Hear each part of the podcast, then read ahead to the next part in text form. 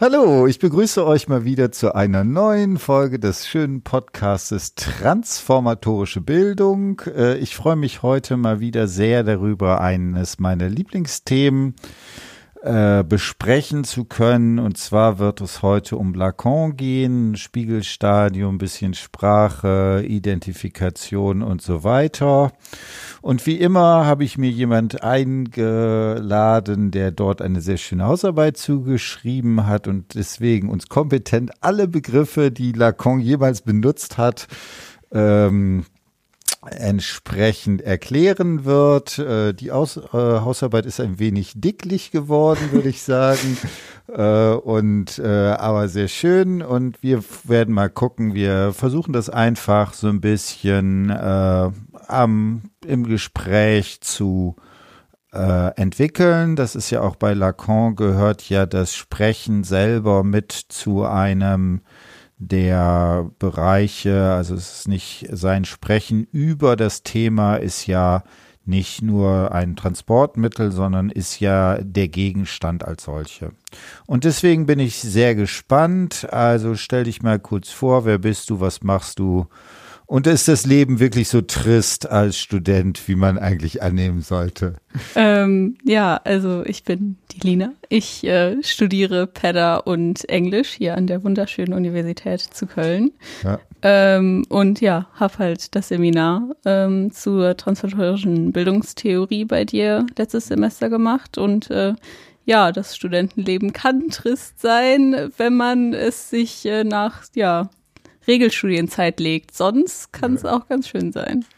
Gut, das ist doch schön, dass zumindest die Option noch dabei ist. Ähm, genau, dann würde ich sagen, fangen wir gleich an. Ähm, erzähl mal kurz, äh, hast du das Interview geführt? Genau. genau. Also sag mal zwei, drei Sätze, du äh, ein Lehrer, der dabei ist, wer war das äh, und so weiter. Name ist logischerweise wie immer verändert, aber dass man so einen ungefähren Eindruck davon kommt. Und wieso habt ihr euch eigentlich den Typen ausgesucht? Ja, also wir haben uns den Typen ausgesucht, weil äh, in der Gruppe, in der wir das narrative Interview ähm, praktisch führen sollten, niemand anders wirklich eine Idee hatte außer ich und ich habe irgendwie direkt als es um Menschen, die interessante mhm. Lebensläufe hatten, äh, an meinen ehemaligen Pedallehrer gedacht, mit dem ich dann eben auch dieses Interview geführt hat, weil der halt immer mal wieder so Schwänke erzählt hatte. Ähm, der hat ja durchaus interessante Entwicklungen von im Gefängnis arbeiten oder beziehungsweise Fußballkarriere am Anfang, im Gefängnis arbeiten, über mehrere Schulformen und dann halt ähm, zum Pedallehrer irgendwie. Deshalb, ja, habe ich mich da mit ihm getroffen und das Interview geführt. Genau, und wie immer geht's ja um so ein bisschen Veränderung, Transformationen und so weiter. Das wollen wir aber heute nicht so sehr in dem Vordergrund stellen, sondern vor allen Dingen uns die Frage stellen, wie lässt sich das mit der äh, Psychoanalyse von Lacan irgendwie ähm, bearbeiten? Wie war so dein Eindruck, diesen komischen Franzosen zu lesen? Also ganz am Anfang dachte ich so, oh Gott, ganz schlimm. Aber wenn man irgendwie so reinkommt und sich darauf einlässt und so mit dem Gedanken, okay, der hat Freud gelesen und dementsprechend hat ja. er da sich da Gedanken, dann, dann geht's eigentlich. Okay, das ist doch schon mal sehr gut. Genau, dann kann man auch, äh, irgendwann kann man auch nicht mehr aufhören, ne? Dann ja. ist immer noch ein Begriff und noch ein Begriff. Genau, ähm, anstatt das so zu machen, wie wir sonst immer, dass wir so ein bisschen Theorie entwickeln und das dann äh, auf einen Gegenstand beziehen, war so meine Idee, dass wir es vielleicht ein bisschen ähm, andersrum äh, entwickeln und dass wir mit einem Zitat einsteigen und das ist relativ gleich der Anfang deines Interviews. Dann würde ich vorschlagen, lest ihn mal einmal vor und dann gucken wir mal, was uns dazu einfällt. Okay, ich lese. Ähm, der Lehrer erzählt, ähm, erste berufliche Vorstellung hatte ich, hatten überhaupt nichts mit Lehrersein zu tun. Ähm, so, das war was von kleinen Jungs vielleicht so gewohnt ist. Man wird Fußballstar, Feuerwehrmann, Polizist. Also die klassischen Klischees habe ich tatsächlich auch durch. Ähm, obwohl ich eigentlich diese männlichen Vorbilder in meiner Familie nicht hatte, als Scheidungskind mit meiner Mutter. Ähm, das erste Mal wirklich mit einem Beruf auseinandergesetzt habe ich mich dann in der Oberstufe, also ungefähr in dem Alter, in dem ich dich kennengelernt habe, bei diesem wunderbaren GEFA-Test. Und da kam raus, dass ich Archäologe oder Kunsthistoriker werden sollte. Das hat mich dann aber irgendwie nicht so angefixt ähm, und hat mich so in meine erste Sinnkrise geschubst. Habe mich dann so ein bisschen informiert und war, wie sagt man so schön, leichte Beute. Was dann dazu führte, dass ich ähm, zum Eignungstest der Bundeswehr bin damals. Ich musste ja noch Pflichtdienst leisten, Wehrdienst, und ähm, dort während des Tests rausgezogen bin, weil die Testergebnisse ganz gut waren. Und im Jahr dann gefragt worden bin, ob ich mir eine Ausbildung vorstellen könnte. Da bin ich direkt vermessen worden und ähm, also wie man sich das in so einem schlechten Film vorstellt, aha, über 1,90 groß, sportlich, Bundeswehrfeldjäger, Militärpolizei. Wir bieten Ihnen direkt eine Ausbildungsstelle an. Das war so das erste Konkrete und hat mich tatsächlich so ein bisschen angesprochen.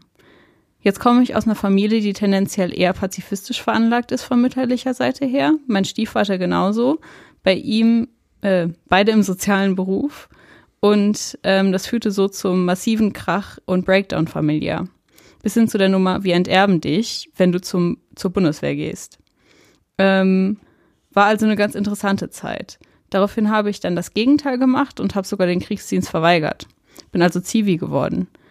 Da ich zu zeitgleich eine Perspektive tatsächlich im Fußball hatte, mein Geld zu verdienen, war ich dann auch über zwei, was ich dann auch über zwei Jahre gemacht habe und festgestellt habe, Fußballer sind in der Breite echt dumm.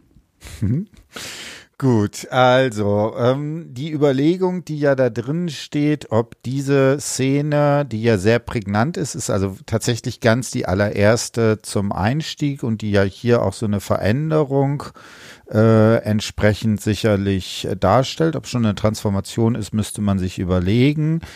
Ähm, aber eine Sache, die ja sehr herausfällt, äh, ist eben die Fragestellung, ob das so etwas wie eine Identifikation ist mit einem solchen Bild, nämlich dem des Bundeswehrfeldjägers, ne, der dann auch gleich beschrieben wird.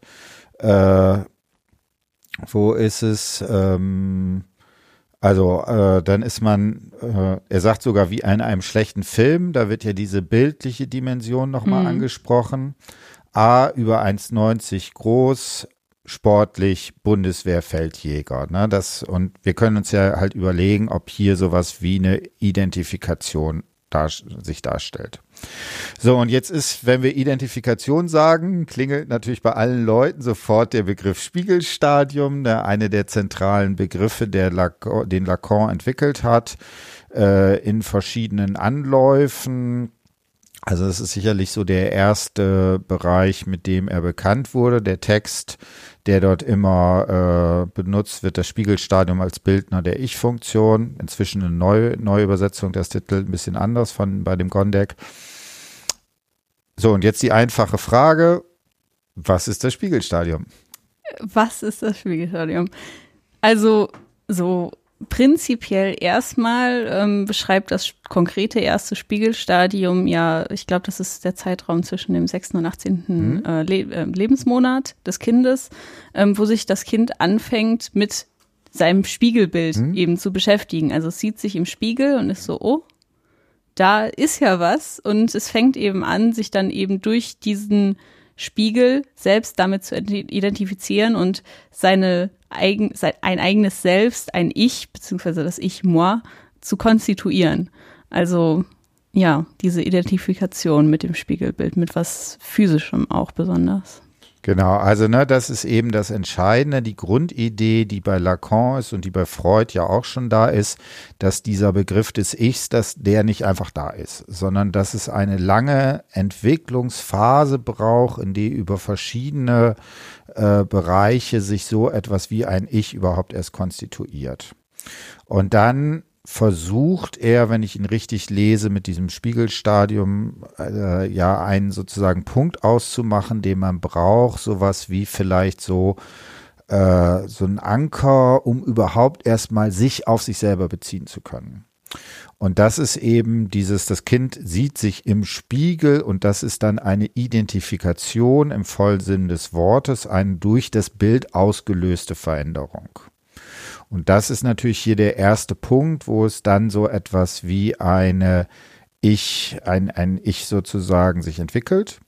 Was ganz wichtig ist, was man jetzt immer wieder betonen muss, dass das eben etwas ist, was der Lacan später nicht mehr nur auf diese Zeit beschränkt hat, sondern eine Struktur, die damit angelegt ist, die immer noch sozusagen für das menschliche Sein sozusagen prägend bleibt. Ja, ich glaube, er sagt, es, es bildet die Struktur der Subjektivität irgendwie. Genau, sowas. ja. Äh, und ähm, dann versuch nochmal zu beschreiben, was würdest du sagen, was ist in dieser Struktur der Subjektivität, was ist sozusagen das, was im Spiegelstadium da quasi angelegt wird? Mm, also es ist ja die, also Lacan spricht ja vom narzisstischen hm, Ich auch. Genau, ja. Ähm, und äh, es geht eben darum, dieses Ich-Moi ist halt das Ich, was eher auf der imaginären Ebene hm. ist. Sprich, ähm, es ist das mit sich selbst beschäftige ich, was immer seine Gleichheit irgendwie dann eben auf den kleinen anderen überträgt. Das heißt, dieses, diese Subjektivitätsstruktur, die ähm, praktisch immer sich, das Ich moi und den anderen versucht gleichzusetzen und so durch das Leben schreitet, irgendwie auf dieser imaginären ähm, Achse, das, das ja fängt eben im Spiegelstadium an, würde ich sagen. Genau, also, ne, da hast du jetzt eine weitere Unterscheidung eingeführt, wie das bei deiner Arbeit immer so ist. Ne? Mit jedem Begriff werden immer zwei neue eingeführt. Und dann irgendwann äh, fällt man erschöpft zu Boden, weil dann die Arbeit irgendwie zu lang geworden ist. Also, ähm, äh, dieses Moinge. Und es ist ja im Französischen benutzt er eben diese Unterscheidung, um so ein bisschen rauszukitzeln, dass das Subjekt eben ein gespaltenes ist. Und äh, das lässt sich im Deutschen nicht so wirklich wiedergeben, dieser Unterschied. Ne? Das wäre äh, also in der wörtlichen Übersetzung beides mal ich.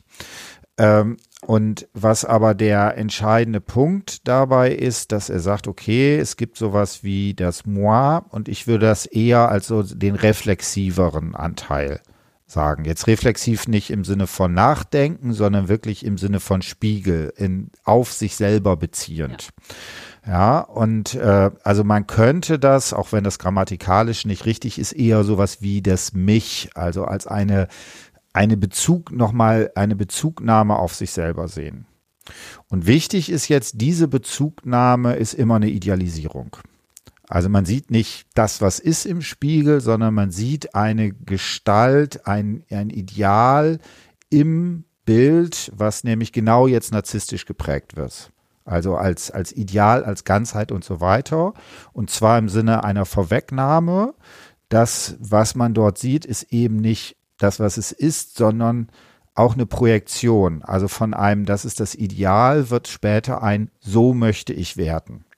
Und deswegen ist dieses, dieser, äh, diese Bezugnahme darauf das, was ähm, da das Entscheidende ist. Jetzt hast du einen kleinen anderen eingeführt. Äh, wieso, was ist der kleine andere und was ist da das Problem bei der Identifikation?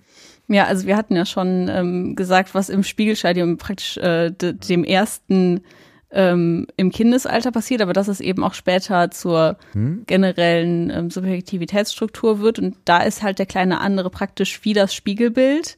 Nur, dass es nicht tatsächlich das Spiegelbild von sich hm? selber, also ne, in einem Spiegel ist, sondern die Menschen, auf die wir treffen, besonders die, denen wir Ähnlichkeit unterstellen ähm, und die wir dann eben ja auch teilweise aspirieren zu sein hm? ähm, wollen. War das grammatikalisch? Keine. Ahnung. Also ähm, man trifft immer, wenn man auf einen Menschen trifft, auf der einen Seite eben auf den kleinen anderen und auf den großen anderen.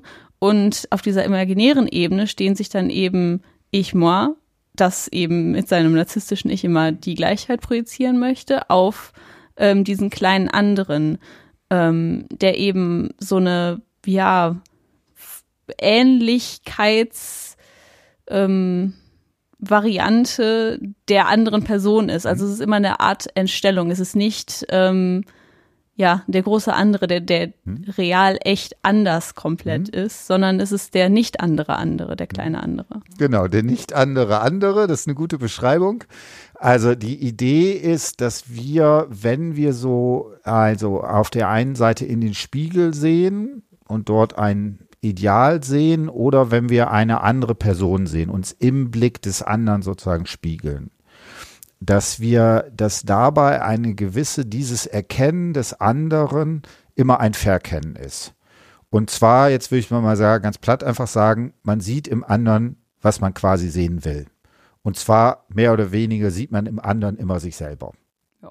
Ne, das ist genau, und darin steht sozusagen genau diese Gefahr, die so etwas wie äh, der kleine andere ähm, ähm, ausmacht. Das ist eben, dass ich immer glaube, ich würde ja den anderen wahrnehmen. Aber was ich eigentlich wahrnehme, ist mein Wunsch, wie ich mich selber im anderen sozusagen sehe. Und damit den anderen entsprechend immer verkenne und so weiter. Und das ist äh, in den zwei Dimensionen, das ist ja bei Liebe und Hass bei Freud äh, ganz eng beieinander. In, wenn ich im Modus der Verliebtheit sehe ich mich selber immer als sozusagen idealisierten, ne, dann ist der andere ja immer sozusagen der tollste, größte und so weiter. Und zwar das, was ich in ihm sehen möchte. Oder in Form der, des Hasses, wenn man so Leute, wenn man das, ich, ich glaube, das ist was, was man ganz konkret sehen kann. Äh, wenn Leute einen so richtig mistig finden und so weiter, wenn man so richtig aggressiv auf den anderen reagiert, reagiert, ist man dieses Aggressive immer auf den Anteil, den man selber an sich nicht mag. Mhm. Ja, und das wäre sozusagen auch äh, diese Dimension, die es für die Pädagogik irgendwie extrem wichtig macht, nämlich dass man in pädagogischen Situationen ja auf der einen Seite vielleicht von Schülern in die Position des kleinen anderen gerückt wird und als Lehrer oder Lehrerin logischerweise da in dieses Spiel nicht äh, da drin sein kann oder nicht daran aufgehen kann. Ähm, worin würdest, hast du eine Idee, worin kann man das in dem, in dem Textaspekt jetzt schon sehen? Den kleinen anderen, oder? Genau. Ja, also ne, wir hatten ja schon ja. Ähm, ein bisschen über den Bundeswehrfeldjäger ja. geredet und das ist ja, ähm, also besonders finde ich interessant, ähm, dass hier der kleine andere wirklich als physischer hm? greifbarer Teil, also wie ein echtes Spiegelbild konstituiert hm? wird. Also dieses spezifische über 1,90 groß sportlich. Hm? Dass es nicht eben nur ne, der signifikant Bundeswehrfeldjäger irgendwie hm? bleibt, sondern dass es tatsächlich was gemalt wird, was ja? auch so ähnlich schon ihm ist, weil, hm? also, ne, der, ähm, ich glaube, Tobias Schmitz habe ich ihn genannt, hm? ähm, ist ja eben genau das. Und dann wird eben das, was er ist, also dass ich moi irgendwie auch wieder schon gleichgesetzt in dieser, ja, wenn man jetzt mit Butler sagen würde, Anrufung der Person, die wie auch immer da im Te Test das mit ihm gemacht hat, ähm, auf diesen ja kleinen anderen, der da beschrieben wird. Bundeswehrfeldjäger, also jemand, der 1,90 groß ist und mhm. sportlich anscheinend. Hm. Genau, also ich finde ja genau, was ich eben schon mal sagte, dieses in einem schlechten Film. Das klingt ja alles extrem klischeehaft. Na, also er, und das ist ja interessant. Also er fängt an, was will ich werden? So als Kind, Fußballstar, Feuerwehrmann, Polizist, klassische, klassische Klischees. Was ist ein Klischee? Das ist eben nicht was, was irgendwie eine Komplexität, eine reich, äh, sozusagen eine reiche Aus, äh, Buchstabierung von individuellen Eigenschaften hat, sondern es ist eben eine Vereinfachung, eine Idealisierung, wo alles, was eben sozusagen heterogen ist, was in dieses Bild nicht reinpasst, eben weg ist. Und das ist natürlich hier im Bundeswehr äh, Feldjäger genau auch so. Ne? Und dann dieses äh, äh, hier nochmal der schlechte Film, der dann auftaucht. Ne? Also mhm. schlecht insofern, dass es eben äh, plump, klischeehaft und so weiter ist weil hier ein Ideal ist, was eben nicht sozusagen anderes und so weiter da entsprechend drin macht. Ja. Und natürlich, und das macht es gerade so wichtig, solche Ideale, solche Klischees haben eben auch eine hohe Wirkungsmächtigkeit. Das ist ja für ihn ganz offensichtlich total attraktiv, irgendwie das zumindest erstmal zu werden. Ja. Gut. Ähm, Jetzt äh, müssen wir noch mal gucken. Ähm, was für Begriffe, was würdest du da sagen, was sollten wir als nächstes da machen? Also wir haben jetzt dieses je und moi. Ach so, genau.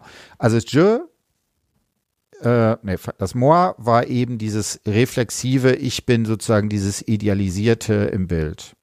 Und dann gibt es natürlich immer das je. Und ich würde das sagen, mit dem je ist schon mal sowas wie die sprachliche Dimension angedeutet. Genau. Das heißt, das je nicht so sehr als das im Text sich vollziehende Ich, sondern als die Instanz, die quasi das Sprechen sozusagen produziert, die äh, ja das Subjekt des Aussagens, nicht das einzelne Subjekt, was sozusagen da drin ist. Und in diesem Text, in dem immer weiter erzählen, da besteht auch die Möglichkeit sozusagen über dieses äh, die, solche Idealisierung bis zum gewissen Grade da rauszumachen. Und das wäre auch genau der Übergang, der hier äh, beschrieben ist, von einer idealisierten Bezugnahme auf den kleinen anderen. Und dann hast du gesagt, der große andere, das ist ja jetzt so das, das wirklich andere. Was ist jetzt der große andere? Ja, das wirklich andere. Also, ähm, ne, wir hatten ja schon gesagt, hm? also ne, kann man ja mit dem hm? Schema L anfangen. Also hm? wir hatten ja schon gesagt, es gibt eben die imaginäre Achse, wo sich eben ich, moi und ähm, der kleine andere begegnen, mhm. also ne, in, in dieser imaginären Vorstellung, dass es eben da eine Gleichheit gibt. Ähm, aber dann gibt es ja auch noch eben einen anderen Teil, und zwar eben das Ich, je, also das Subjekt, das dann eben auf der sprachlichen Achse, also mhm. der symbolischen Achse, dem anderen ähm, dem großen anderen begegnen. Und der große andere ist halt praktisch, also kann auch nie vollkommen vom ja, Subjekt, also dem Ich je, wirklich erfasst werden, weil er eben das tatsächlich andere anderes, also ich weiß nicht mehr genau, wie die Formulierung war, aber sowas in der Art ähm, hat auch irgendein, ja, gab, es gibt einen Verweis in meinem, in meiner Hausarbeit dazu. Also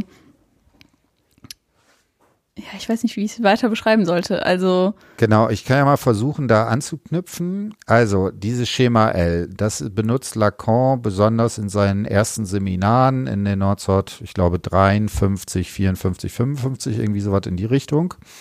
Und äh, da versucht er so etwas die, wie die psychoanalytische Situation zu beschreiben.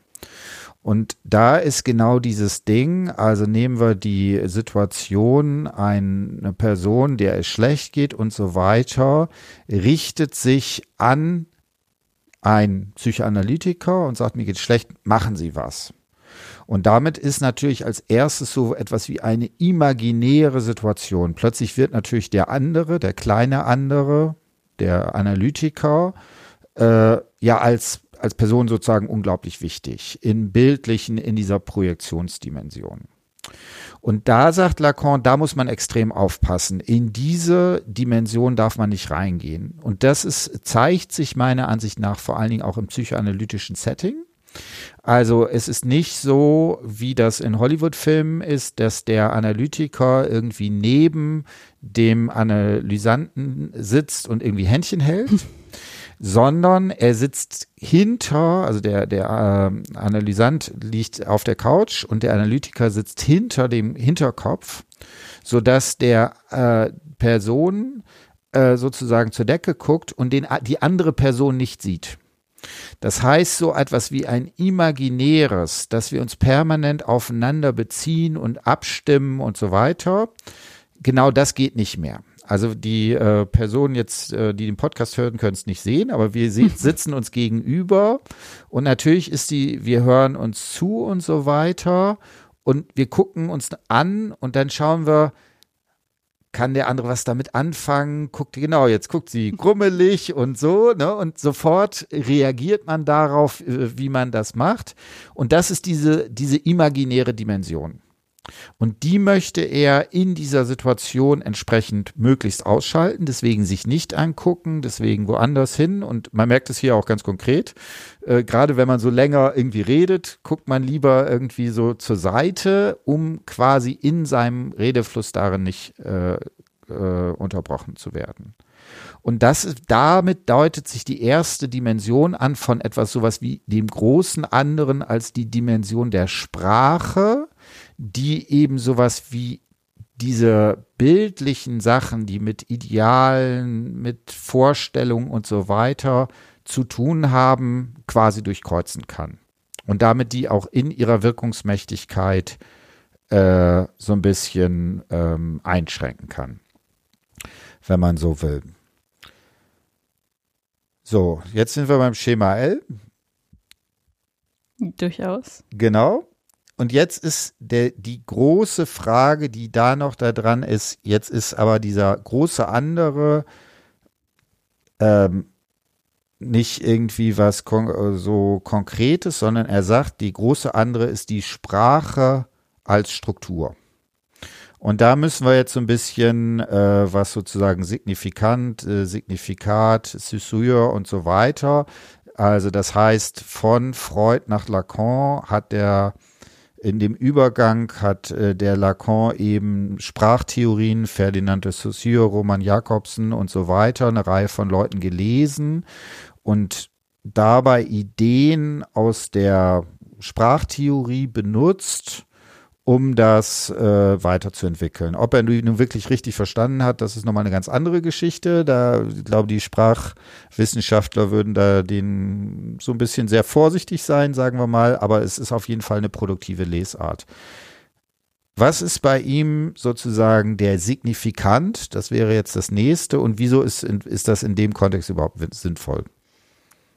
So, der, also so. Es gibt das Zeichen und das hm? Zeichen teilt sich auf in Signifikat und Signifikant. Und hierbei ist halt der Signifikant der materielle Träger. Hm. Also, ich sag mal, die Buchstaben oder das Wort an sich, ohne dass da irgendwelcher Inhalt schon drauf projiziert wurde. Das wäre dann eben das Signifikat, also das, was es tatsächlich bedeutet. Und der Signifikant ist halt praktisch das, das Grundelement der Sprache und des Symbolischen und weil das eben bei Lacan so eine extrem hohe Wichtigkeit mhm. hat, weil das eben für ihn die einzige Sache ist, die eben in diese Spiegelverhaftung, ne, dieses Ich moi mhm. zu weit, ne, ähm, eingreifen kann, ist eben der Signifikant so extrem wichtig, weil nur auf dem Level erstens Dinge ausgedrückt werden können, auch in der Psychoanalyse. Und auf der anderen Seite sagt er auch, der Signifikant an sich der, also ne, der existiert, bevor das Ich überhaupt existiert. Das Subjekt tritt erst in die Sprache ein und dementsprechend hat der Signifikant für ihn auch eine Wirkung auf das mhm. Ich selber. Ähm, und ja, besonders auf das Unbewusste, was ja eben in der Psychoanalyse mhm. für ihn so extrem im Vordergrund steht. Mhm. Genau, also das wäre eben sowas, ähm, und äh, da finde ich, sind ja die Arbeiten gerade die Traumdeutung und das Witzbuch äh, der Witz und seine Beziehung zum Unbewussten oder irgendwie sowas heißt es. Habe ich jetzt nicht, glaube ich, nicht richtig zitiert. Was auf jeden Fall in beiden wichtig ist und was Lacan auch herausstellt, ist, dass sowas wie Witze, Fehlleistungen und auch Träume in vielen Fällen damit zu tun haben, dass die Worte in ihrer Funktion des Signifikanten also nicht das, was sie eigentlich bedeuten, auf das, was sie verweisen, sondern in ihrer ja, und das ist, ist jetzt immer schwierig. Man könnte Materialität sagen, das ist auch nur, glaube ich, so halb richtig, aber äh, da muss man, muss man schauen, eine Wichtigkeit äh, kommen. Es ist, glaube ich, Seminar vier oder fünf. Da macht er das an dem Beispiel eines Witzes von Heinrich Heine, das Familionäre. Und das finde ich sehr schön, weil das zeigt etwas. Also äh, folgende Situation, ähm, eine Person, äh, Heinrich Heine beschreibt da eine Situation, wo jemand, der so sehr blasiert wirkt und so weiter, auf einen Millionär trifft.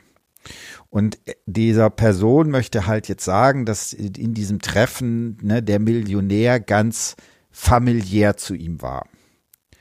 Und ihm begeh, äh, was ihm jetzt passiert, was natürlich bei Heine sozusagen literarisch verarbeitet ist, aber als Fehlleistung erstmal zu deuten ist, ihm passiert jetzt dieser Fehler, dass er nicht, der war ganz familiär zu mir, sondern er sagt, er war ganz familionär zu mir.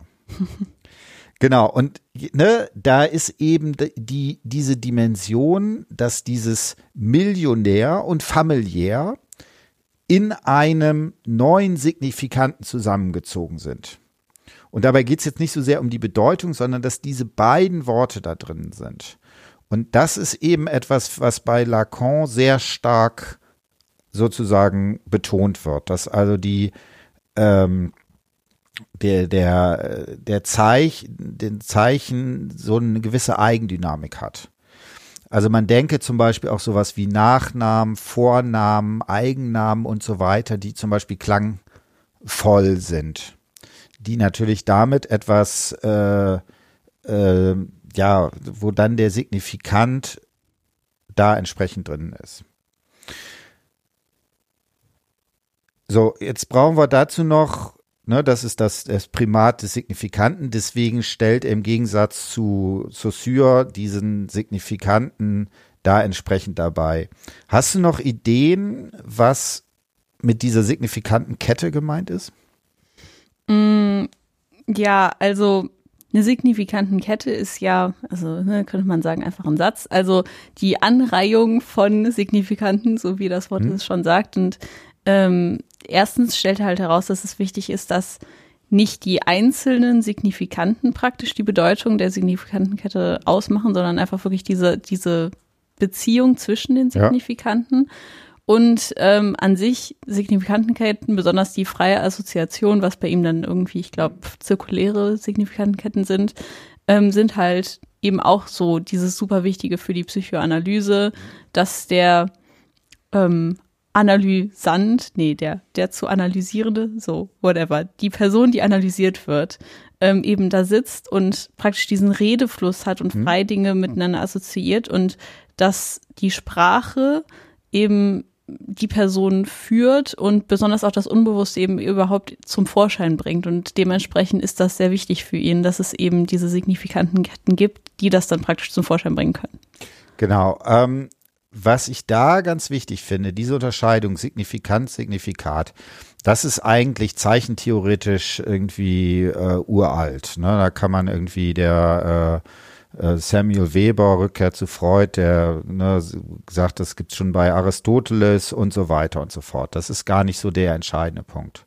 Sondern was mit dieser strukturellen Sprachauffassung auftaucht, ist zu sagen, Sprache ist ein System. Und dabei ist eben nicht mehr so, dass jedes Wort an einer Bedeutung klebt, sondern dass immer an der Differenz ähm, sich manifestiert. Äh, ich mache jetzt spontan einen Test. Ähm, ich weiß nicht, ob äh, sag direkt ein Wort. Ähm, was ist das Gegenteil von gut? Böse. Genau. Oder? Ja, man weiß es nicht. Also. Es gäbe noch einen ganz logischen. Keine Ahnung. Schlecht. Schlecht? Gut, schlecht. Ja, okay, ja, und stimmt. Gut, böse. Äh, das ist interessant, weil das ist ja bei Nietzsche jenseits von Gut und Böse, der mhm. spielt ja genau damit, dass er sagt, diese Vorstellung von Gut ist ja in den beiden Bereichen was völlig anderes. Also wenn man jetzt sagt, ja. es ist ein guter Podcast im Sinne von das Gegenteil wäre ein böser Podcast. dann wäre das ja völlig eine andere Vorstellung im Sinne ja. von, das ist ein guter Podcast im Sinne von, das ist der Gegenteil, ist ein schlechter Podcast, ein schlecht gemachter Podcast oder irgendwie sowas in die Richtung. Und das Spannende ist jetzt, was also gut heißt, hängt gar nicht an dem Gut, sondern hängt davon ab, gegen was es sich sozusagen differenziert, was es genau nicht ist. Und deswegen sind alle diese Signifikanten, die sozusagen da sind, in einem System, wo diese Differenzen quasi die Bedeutung dem äh, entsprechend erst geben. Also ähm, äh, wo Lacan auch mit rumspielt, wo das zum Beispiel sehr offensichtlich ist, äh, ist irgendwie dieses äh, XX oder XY. Mhm. Also dieses Männlein, Weiblein und so, womit man das äh, entsprechend ähm, zeigt. Also es gibt ja viele so künstlerisch angehauchte Kneipen oder sowas in die Richtung, die ja genau damit spielen, dass sie diese diese Differenz entsprechend äh, sozusagen unterschiedlich manifestieren. Und in vielen Fällen versteht man erst, was mit dem einen Bild gemeint ist, wenn man die, das andere Bild nochmal guckt. Ja. Und dann sagt, okay, ja, da ist jetzt, wenn ich jetzt die Differenz sehe, dann ist klar. Also man könnte es auch sagen, was heißt es männlich zu sein? Ja, es ist eben das nicht weibliche. Das wird in dem Moment sozusagen abgegrenzt. Und dann können wir natürlich genau so was gucken, was da entsprechend dran ist. Ne, was hier äh, äh, in diesen Dimensionen dabei sind. Und das ist natürlich auch das, wieso Sprache permanent sozusagen im Fluss ist, weil Sprache nie aus den einzelnen Worten, die sozusagen fixiert sind, sondern immer in dieser, in diesem Spiel dieser Differenzen sozusagen entsteht und damit quasi auch immer so eine äh, ähm, Form der ähm, ähm, ja eine gewisse Offenheit hat. Ne, damit ist es eben nie festgelegt, weil worüber man das abgrenzt, das wäre sozusagen so eine Schwierigkeit. Ne, ich finde das am äh, äh, zum Beispiel sehr offensichtlich, das ist zum Beispiel, ähm, ich kann ja problemlos sagen, ich bin Deutscher. So, ne, deutschen Pass und so weiter. Aber was heißt das denn jetzt eigentlich? Ne, also wenn, das ist ja das Interessante, wenn man sich mal wirklich fragt, was das denn bedeutet, dann stellt man plötzlich fest, es bedeutet nur was im Gegensatz, wenn ich sage, ja. was ist denn das, was, wo man es abgrenzen würde. Und dann kann man ja sagen, okay, das ist das äh, Deutsch, äh, vielleicht das erste wäre, wenn man Deutsch als Muttersprache hat.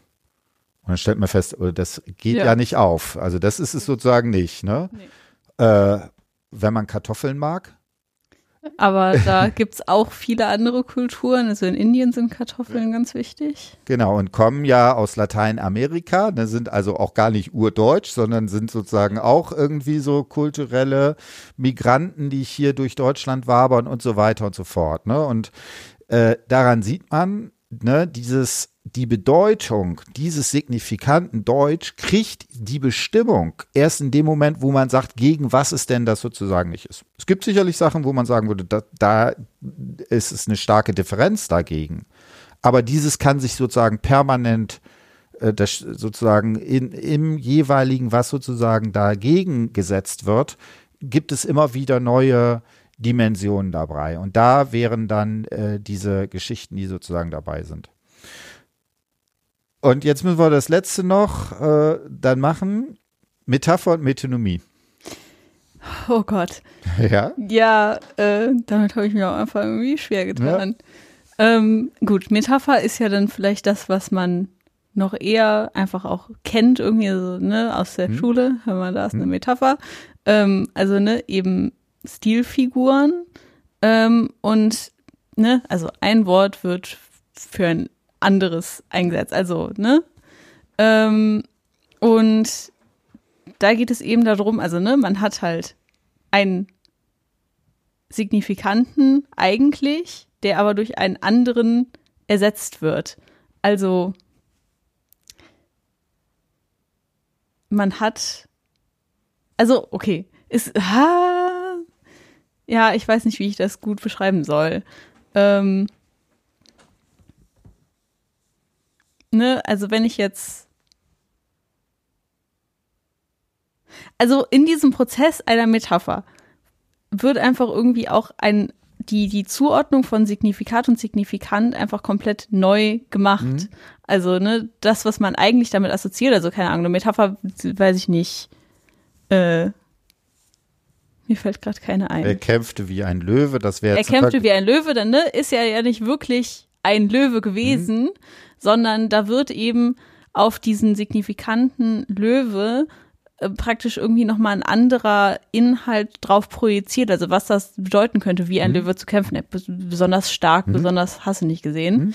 Ähm, und da geht es halt eben darum, also bei einer Metapher ist es halt wichtig, es entsteht irgendwie ein neues Signifikat. Und es ist irgendwie ein ja produktiver Prozess, sag ich mhm. mal. Ähm, und das kann man dann ja auch wieder eben auf das, was dann ähm, Koller später ausgeführt hat zu den ganzen Sachen, dass eben da ein sehr wichtiger Moment irgendwie für das Subjekt ist, weil es fehlt an irgendwas anscheinend. Man kann nicht das ausdrücken, was man mhm. eigentlich ausdrücken möchte und deshalb versucht man dann irgendwie eine andere Möglichkeit zu finden und hat dann eine Neuschöpfung. Mhm. Ähm, was dann eben auch indikativ für irgendeinen Prozess ist, der halt mhm. gerade im Ich, im Subjekt, was auch immer, ähm, ja, losgeht. Genau, und die Metonomie? Ähm, ja, die Metonomie ist eigentlich so ungefähr auch das, was die Signifikantenkette ist. Also es geht mhm. irgendwie um dieses vom Wort zu Wort. Ja. Und ja, der Inhalt, der dann eben dazwischen entsteht, zwischen den Signifikanten. Mhm. Also ich, ich würde das auch an der Zeitlichkeit äh, machen. Also wenn wir jetzt reden, ist ja immer so die Hoffnung, jetzt noch ein Satz und dann habe ich es verstanden. Ne? Und das ist das, was Lacan als dieses Drängen des Signifikanten nennt, nämlich, dass man so die Hoffnung hat, dass man auf ein Ziel hin irgendwie damit was äh, entsprechend macht. Ne? Was ein Beispiel, was ich häufig benutze, wäre so auch hier wieder sofort ergänzen. Am Anfang war das Wort. Genau. Ne, man braucht gar nicht den Satz bis zu Ende zu sagen, sondern am Anfang war das, hat produziert bereits ein Drängen hin auf eine nächste Bedeutung. Und damit ist natürlich auch sowas wie ein Drängen in der Sprache auf ein Begehren. Ne? Man kann ja auch sagen, ich bedränge jemanden mit Sprache und so weiter da drin, dass man das sozusagen äh, dabei hat. Und jetzt ist die Metapher, die geht sozusagen, hat eine, produziert Bedeutung im Modus der Nachträglichkeit, in also sozusagen äh, wirkt das, äh, wirft das durcheinander. Äh, es gibt ein Beispiel, ähm, am Anfang war das Wort am. Also in dem Moment, wo ich sage, am Anfang war das Wort, denkt man noch an die Bibel. In dem Moment, wo ich sage, am Anfang war das Wort am, ist diese religiöse Bedeutung plötzlich komplett getilgt und man versucht, die, sozusagen, plötzlich wird Sprache als Sprache referenziert. Und in dem Moment kriegt nachträglich alle, alle Signifikanten, die vorher waren, eine neue Bedeutung. Ja. Und das ist eben die Möglichkeit einer solchen nachträglichen, nachträglichen Umbenennung, Veränderung und so weiter, die eben in solchen äh, Varianten da drin sind. Ne? Und also ein Beispiel für eine, für diese metaphorische Methode, äh, äh, Dimension, das wäre, glaube ich, genau dieses, das Familionäre, was sozusagen da drin ist. Wo also in der Metapher plötzlich so etwas wie ein neuer Sinnzusammenhang äh, gespeichert wird, der dann vielleicht äh, witzig ist, peinlich, schamhaft und so weiter, wo sich plötzlich Bedeutungsebenen da entsprechend äh, drin haben oder drin zeigen oder ne? Das wären halt so diese zwei Dimensionen, die da drin sind. Und Lacan, man merkt es ja auch, die Art und Weise, wie er schreibt, ihm macht dieses Drängen des Signifikanten, ihm macht das ja auch einfach unglaublichen Spaß. Ja. Also es ist ja ganz platt schon, wenn man das liest, die Dinger haben ja irgendwie, da ist ja kein Punkt und Komma, das geht ja nee. in einem sozusagen weiter. Äh, er macht dann Witze. Ich, an manchen Stellen im Seminar 10 habe ich auch den Eindruck, er verarscht die Leute auch einfach. Ne, ne, die, ihr habt jetzt gelernt, Angst ist so und so. Und dann, glaube ich, erzählt er einfach mal eine, ein, ein Seminar lang Unsinn, damit die Leute selber anfangen zu denken. Also da hat man genau diese, dieses Drängen da entsprechend ähm, mit drin. Und das wäre eben sozusagen die sprachliche Dimension, wo er sagt, das ist eben in der Psychoanalyse die entscheidende. Psychoanalyse als Talking Cure hat nur dieses Sprachliche und hat natürlich versucht dabei, die Wirkungsmächtigkeit solcher imaginären Konstruktionen, solcher Bilder, zum Beispiel hier ein Bild von sowas, was eigentlich Männlichkeit ist, ne, der 1,90 große Feldjäger, das soll jetzt der tolle Typ sein, ne? Ähm, das wird natürlich als Bild dargestellt, aber in der Sprache wird das quasi immer subvertiert. Also eine Subversion ist da drin, das wird irgendwie untergraben und so weiter, was äh, diese, diese feststehenden Sachen, die da drin sind. Und das kann man auch genau diesen beiden Registern zuordnen. Also das heißt, das Imaginäre, das Bildhafte äh, und so weiter, das äh, Symbolische eben als äh, ähm, das, die, die sprachliche Dimension, die auch sehr die eher so dieses Kreative hat. Jetzt brauchen wir gleich noch das Reale. Äh, aber eine Sache vielleicht noch, und da hat der Karl-Josef Pazzini äh, mir auch sehr weitergeholfen. In den 50er Jahren ist für ihn ganz klar das Symbolische, die Sprache, das ist das Tolle, das wird gefeiert, der Signifikant ist super, das Begehren, was immer auf den nächsten Wort äh, bezogen ist. Aber natürlich sind auch sowas wie imaginäre Konstruktionen, sowas wie Ideale und so weiter, äh, können auch was Produktives haben. Ja, also solche, zum Beispiel so eine Imagination, was man als toller Student oder tolle Studentin ist, kann auch natürlich äh, dazu führen, dass man lustige Hausarbeiten schreibt oder so in die Richtung. Ne? Das ja. hat durchaus nämlich auch ein solches Veränderungspotenzial. So, und jetzt die, den ganz einfachen letzten Begriff, was ist denn jetzt das Reale? Ja, total einfach, äh, das genau. Reale. Ähm, ja, also ne, es ist, also Evans sagt, es ist der Bereich des Seins jenseits der Erscheinung. Hm? Ähm, und das, was halt der Symbolisierung absolut widersteht. Mhm. Also man kann das Reale weder wirklich imaginieren mhm. noch symbolisieren. Mhm. Man kann es nicht sprachlich ausdrücken, man kann es sich aber auch irgendwie nicht vorstellen. Also im Seminar hatten wir auch immer praktisch typisch gesagt, okay, der Tod ist so mhm. etwas. Wir können uns nicht wirklich vorstellen, wie es ist, tot zu sein und wir können es auch nicht wirklich ausdrücken. So, mhm. wie soll man das beschreiben? Ähm, und eben das macht irgendwie das Reale aus. Es ist ähm, ja nie vollkommen erfassbar. Es ist irgendwie so das Unmögliche.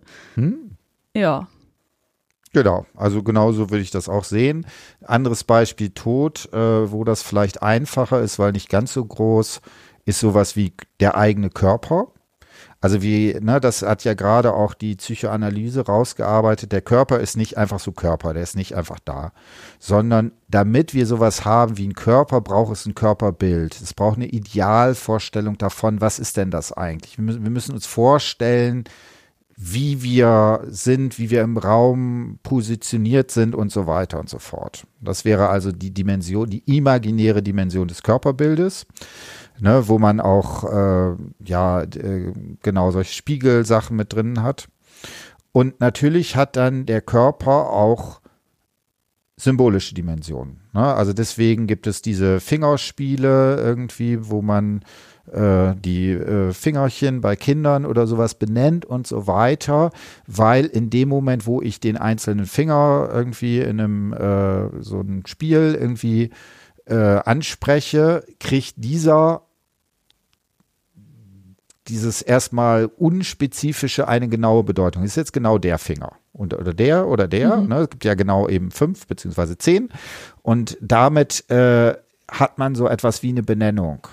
Ja, und es ist gar kein Wunder, es gibt ja Leute, die sagen, da deswegen ist das Zählen bei uns auch so ausgeprägt, weil wir eben diese äh, äh, Dimensionen dabei haben. Ich glaube, äh, digital, dieses Digitus äh, kommt irgendwie auch von Finger oder irgendwie sowas in die Richtung äh, müsste man da jemanden, der sich da sprachlich mit auskennt. Also das heißt, auch Körper hat eine imaginäre Dimension, Vorstellung. Wir können den Körper benennen, uns damit darauf beziehen. Ja, wenn man jetzt sagt, hier wackel mal mit dem großen C, dann weiß man halt, welcher das ist. Und dann hat der Körper natürlich eine Sache, die sich dem irgendwie entzieht.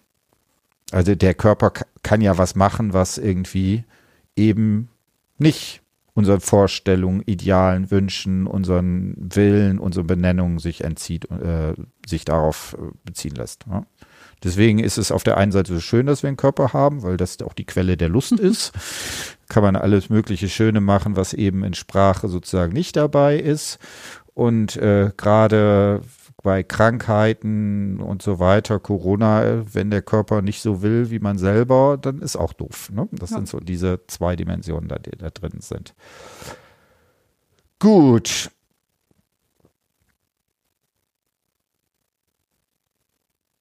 Jetzt haben wir so ein bisschen gequatscht und dann wenden Sie das auf das Interview an. Oh Gott.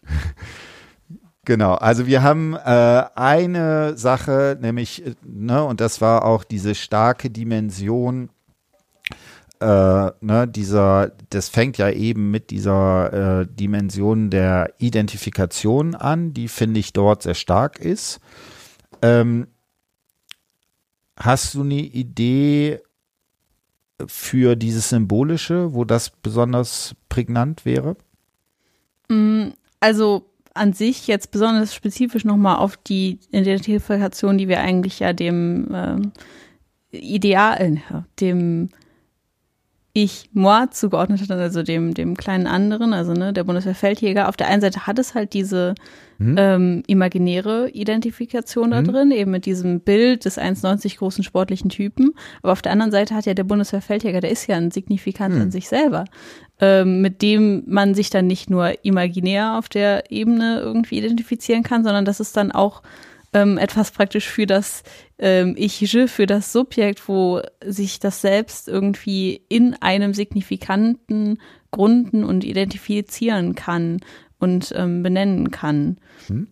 Ähm, und dementsprechend ähm, ist wahrscheinlich diese ähm, Identifikation für ihn so ansprechend und auch so die erste prägnante Ansprechung für ihn mhm. gewesen, weil es eben auf diesen beiden Achsen mhm. irgendwie was für ihn gibt, woran er sich festhalten konnte. Mhm. Genau, ne? also das finde ich jetzt auch nochmal wichtig, dass wir das machen. Das ist das, was du unter imaginärischer und symbolischer Identifikation hast. Auf der einen Seite eben der Feldjäger, der ein idealisiertes Bild von dem, wie man ist, von Männlichkeit, von Stärke, von Unangreifbarkeit sozusagen produziert. Aber auf der anderen Seite auch hier natürlich, der sagt, der ist Feldjäger. Da ist ja auch äh, ja, das ist eben der Signifikant, der da drin ist. Ne? Ist ja auch interessant, Feld und Jäger, was da irgendwie zusammenkommt, ne? ist auch nochmal das Ding. Und gerade zum Beispiel so beim Militär, wenn man dann auf so Orden oder so, ne, die auf die US-amerikanischen Generäle, die dann irgendwie die Sternchen da irgendwie auf der Schulter haben, das sind ja auch stark symbolisierende Geschichten, ja. die da mit dabei sind. Ne? Und das heißt, also äh, sowas wie Identifikation kann einerseits imaginär ablaufen oder symbolisch. Man kann sich zum Beispiel mit dem Bild im Spiegel identifizieren. Man kann sich aber natürlich auch mit einem Namen, was weiß ich, der Name der Familie, der Familientradition und so weiter, also mit einem signifikanten ja. äh, machen. Also ich finde es auch ganz interessant, dass es jetzt zwar nicht hier in dem Teil drin, über den wir eigentlich reden, ja. aber dass er ja auch später irgendwie immer wieder Probleme hat, als er den Lehrerberuf ausübt, mhm. sich mit dem signifikanten praktisch Lehrer zu identifizieren und er immer irgendwie welche anderen Sachen nennt. Ja, ich bin Sportwissenschaftler, ich bin das und das und ähm, dass da ja auch irgendwie ein bisschen Scham mit bei, weil er hat das irgendwie auch fünf Jahre lang oder so nicht seinen Freunden erzählt, was er eigentlich mhm. macht ähm, und hat es immer irgendwie anders benannt. Deshalb, also scheint da die, die ähm, symbolische Identifikation auch immer irgendwie eine große Rolle für ihn zu spielen. Also ein, ein Titel, den er sich geben kann. Hm. Und ob er damit zufrieden ist oder nicht, oder ob er das adäquat hm. sieht. Genau, äh, weil ich das gerade sehe, äh, 4.8 Sinnkrise, das ist sowas ist ja auch immer spannend. Wo würdest du die in dem Interview verorten? Ja, also überall. Hm, okay. ähm, ja, also er spricht halt auch wirklich während des ganzen Interviews immer mal wieder über ähm, ja die Sinnkrisen, die er da alle erfährt. Spezifisch immer eigentlich in den Situationen, wo eben eigentlich eine, eine Identifikation hätte passieren können, aber sie irgendwie nicht so ganz passieren wollte. Ähm, also, ne, hier beim Bundeswehrfeldjäger konnte er sich irgendwie da drin sehen, aber dann werden ihm immer wieder potenzielle Möglichkeiten angeboten, ähm, zum Beispiel als er dann ähm, Fußballtrainer ist für die Jugend und er merkt, was eigentlich das so ausmacht, dass es eben ähm, auch dieses systematische Aussortieren der Jugendlichen äh, zugrunde hat und damit kann er sich eben irgendwie nicht gleichsetzen, diesem, was das eigentlich sein soll, dieser Trainer. Ähm, und das führt dann eben für ihn zu einer Sinnkrise und immer weiter. Also jedes Mal, wenn er irgendwie praktisch dem, was er eigentlich als Ähnlichen ansehen sollte, nicht die Ähnlichkeit mhm. ähm, aufprojizieren kann, ähm, kommt es für ihn anscheinend immer für, zu so einer Sinnkrise. Und ich denke, das hat auch viel eben damit zu tun, ne? Imago des zerstückelten Körpers, Hm. dieses, man sucht eigentlich von Kind an, laut Lacan, nach dieser Ganzheit, Mhm. die eben im Spiegel das erste Mal ja sich konstituiert, dieses, diese falsche Ganzheit, Mhm. dieses Ideal. Ähm, und weil man die ganze Zeit auf der Suche danach ist, aber wenn man dieses Ideal nie finden kann, sich nie mit irgendwas dann gleichsetzen Mhm. kann, dann ist das halt schwierig. Und ich denke mal, dass er das eben dann als Sinnkrise bezeichnet, was dann auch wieder auf die sprachliche Dimension ausdrückt, dass er da irgendwie ein spezifisches Wort für suchen musste, ähm, eine, ein Stilmittel, um eben irgendwie zu versuchen auszudrücken, was da bei ihm los war. Weil es muss ja sehr schwierig für ihn gewesen sein, wenn er es schon als Sinnkrise bezeichnet. Ähm, mir fällt dann noch eine Sache ein. Ich kann das jetzt nicht äh, in dem Interview wirklich an Stellen äh, sagen. Dafür habe ich das Interview nicht genug im Kopf. Aber nochmal als Interpretationsidee. Also du hast gesagt, sowas wie Trainer. Das hat ja auf der einen Seite, ne, das so, ich denke, ne, an so äh, Hollywood, ja, an so Filme eher, wo der Trainer so eine ganz idealisierte äh, Version ist. Das ist ja der, der bessere Vater. Ne? Der Vater, der aber keine Fehler hat und nicht irgendwie abends arbeiten muss, sondern der irgendwie dabei ist. Und gleichzeitig, und das wäre ja so eine Dimension, hat er in seiner symbolischen Funktion ja eben auch, dass er bestrafen muss, dass er aussortieren muss, dass er sagt, hier, du warst nicht äh, gut genug und so weiter und so fort. Und das wäre natürlich so etwas auch, ne, die, die Dimension des, der, des großen anderen, in die ein Trainer sozusagen gesetzt ist. Würdest du so weit gehen, dass er damit Probleme hat? Da habe ich so noch gar nicht drüber nachgedacht. Mm, Aber ich kann mir schon vorstellen, dass das ein Teil des Ganzen ist, weil besonders als er dann eben ähm, tatsächlich Lehrer wird und an der Schule ist, merkt er, und da- das gefällt ihm halt daran, Sportlehrer zu sein, da kann ich irgendwie, da bin ich anders als alle anderen Lehrer, weil ich irgendwie mehr auf Augenlevel mit den Schülern bin, was ja irgendwie ein Zeichen dafür wäre, dass er eben lieber dieses Assimilierbare darstellt, diesen kleinen anderen, als den großen anderen, der eben böse und anders sein muss, wie halt dann die anderen Geschichtsdateien hast du nicht gesehen, Lehrer. Genau, ne? Und damit natürlich eigentlich in sein überhaupt erst die Lehrerfunktion bis zum gewissen Grade hat. Ja, ja. Ne? Also ich glaube, ich halte das für ganz gefährlich, wenn man sagt, okay, diese Dimension lässt man da entsprechend sozusagen raus. Ne? Ja. Also man kann, es gibt natürlich jetzt, äh, also ich habe da immer diese die, die äh, Variante, wo ich sagen würde, darum kommt es drauf an, dass ich nenne das immer Triangulieren oder sowas. Also es heißt, ist oder das, das Dritte, ne, wenn man sich ähm, äh, also wenn das zu stark wird, ne, dass man, wie gesagt, Leute durchfallen lässt, dann ist nicht gut. Also als, was weiß ich, Universitätslehrer oder auch als Lehrer an der Schule muss man natürlich sein pädagogisches Handeln irgendwie begründen können. Man muss irgendwie sagen, äh, was dabei ist, aber man muss sich eben klar sein, man ist in dieser symbolischen Situation. Ja. Und die setzt eben auch etwas voraus, dass nämlich man die, die Schüler sind eben nicht befreundet, man ist mit, nicht mit dem befreundet. Man ist Ja. immer in einer symbolischen Position, die immer eine Differenz, immer eine Macht äh, äh, sozusagen macht. Und vielleicht hat er da bis zum gewissen Grade, möchte er das nicht. Das hat natürlich auf der einen Seite was Produktives, wenn man so dieses Kumpelhafte haben kann. Das kann natürlich aber auch gefährlich werden, ne? wenn Ja. das irgendwie Wenn das ausartet. Genau, wenn es ausartet. Ne? Und gerade bei so Sporttrainern und so weiter, muss ja nur die letzten Tage nochmal ins Internet gucken, äh, kann das sehr ausarten. Genau. Ähm, so, und jetzt ähm, war das Schreiben für dich eine Transformation? Das, das könnte man jetzt so oder so sehen.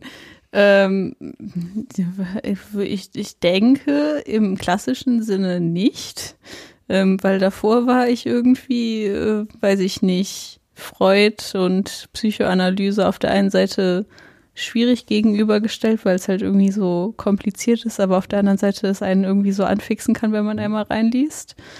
Ähm, ja, aber auf der anderen Seite weiß ich nicht, vielleicht schon, weil ich ge- Dinge über mich selber gelernt habe, wie ich bin als Hausarbeitenschreiberin und was ich ja daraus lernen. Also ja, ich habe Dinge daraus gelernt und das könnte man als Transformation Mhm. andeuten. Zum Beispiel, dass man dann eben nicht 35 Seiten schreibt. Genau. Genau. Ähm, das ist äh, der Hauptlerneffekt, den man in Hausarbeiten hat. Nicht mehr als äh, 30 Seiten schreiben. Zumindest nicht im äh, ersten Semester oder zweiten, ersten, ne? Ersten. Im ersten, genau. Ja, das, äh, das muss ja auch Steigerungspotenzial sein. Nee, Scherz beiseite. Es ist übrigens äh, eine Frage, mit der ich zweimal konfrontiert wurde. Bei meiner Promotionsverteidigung, die ja auch über Lacan war, hat mein Doktorvater Rainer Kuckumor äh, tatsächlich mehrfach gefragt, ob der Versuch des Schreibens dieser Hausarbeit äh, eine Transformation war. Da muss ich, wenn ich sagen würde, ja, dann war, dann muss ich sagen, das war ein gescheiterte. äh, hier, als ich äh, neulich hier auf meine unbefristete Stelle äh, ähm, äh, mich beworben hat, hat Herr Zirfers mir eine sehr ähnliche Frage gestellt. Das scheint irgendwie so ähm, äh, sich durch meine Biografie zu, äh, zu ziehen, aber ich würde sagen, man darf die Psychoanalyse auch nicht überbewerten. Ja. Genau. In diesem Sinne, es hat Spaß gemacht. Ich denke, ihr habt äh, einige Ideen vom Drängen des Signifikanten, wie das sozusagen funktioniert, hier auch im Podcast live miterleben können, wie wir selber versucht haben, uns irgendwie dem zu nähern und ob es geglückt ist oder nicht. Äh, sagt euch gleich das Licht. Tschö, tschö, macht's gut. Tschüss.